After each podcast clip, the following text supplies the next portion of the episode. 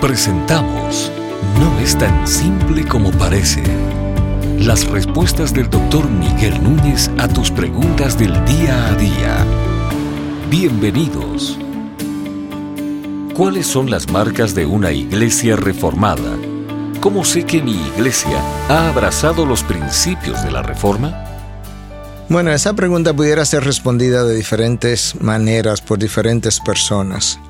Pero yo creo que el corazón de la reforma está resumido en las cinco solas. Sola escritura, sola fide, sola gracia, solamente en Cristo, solus Christus, soli deo gloria, solamente para la gloria de Dios. Los reformadores estaban protestando, los protestantes, como también pudiéramos decir, eh, se le llamó así porque protestaban precisamente, y protestaban, por un lado, en la um, influencia que la tradición y la enseñanza, el magisterio de la Iglesia Católica había ejercido hasta el punto que habían puesto la tradición y el magisterio de la Iglesia a la misma altura que la palabra de Dios. Entonces de ahí que yo insistía en que no, que solamente podíamos y debíamos enseñar, proclamar sola escritura, aquello que estuviera en la palabra.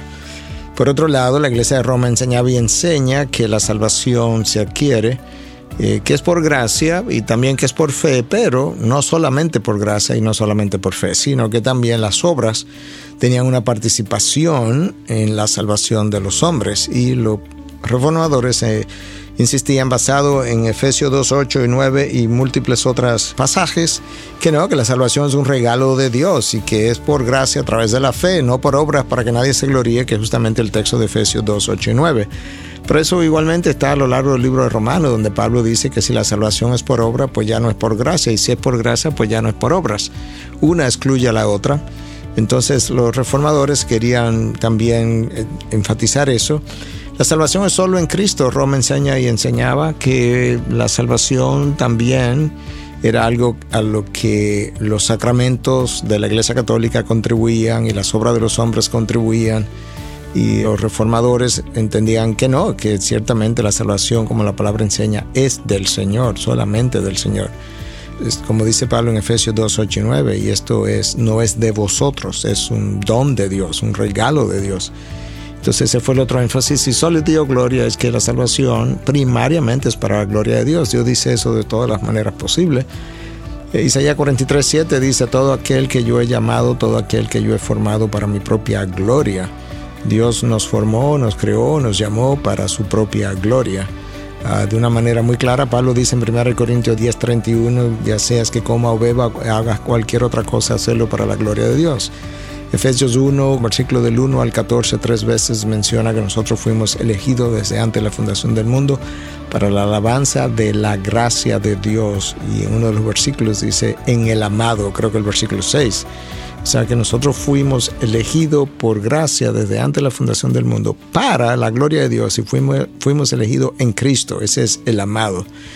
De manera que los reformadores que eran muy bíblicos eh, finalmente están tratando de proclamar esas cosas. Ahora, esas cinco solas, esas cinco frases no fueron elegidas por ellos, ellos simplemente enseñaban lo que la Biblia decía.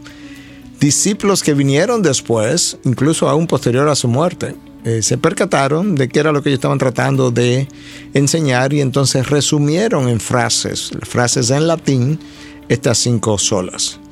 Nosotros pudiéramos decir también que eh, la reforma nos dio una visión céntrica, una dioscentricidad, una, una visión de la vida dioscéntrica, es lo que estaba tratando de decir.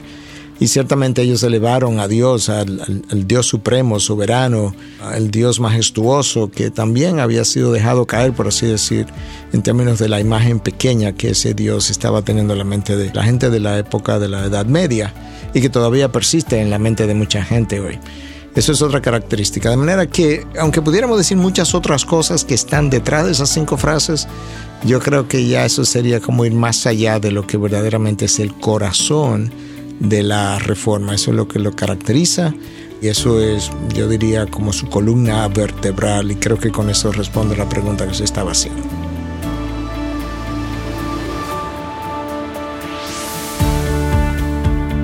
¿Estás pensando en algún tema que no es tan simple como parece? ¿Quieres saber la opinión del doctor Miguel Núñez sobre un tema en particular?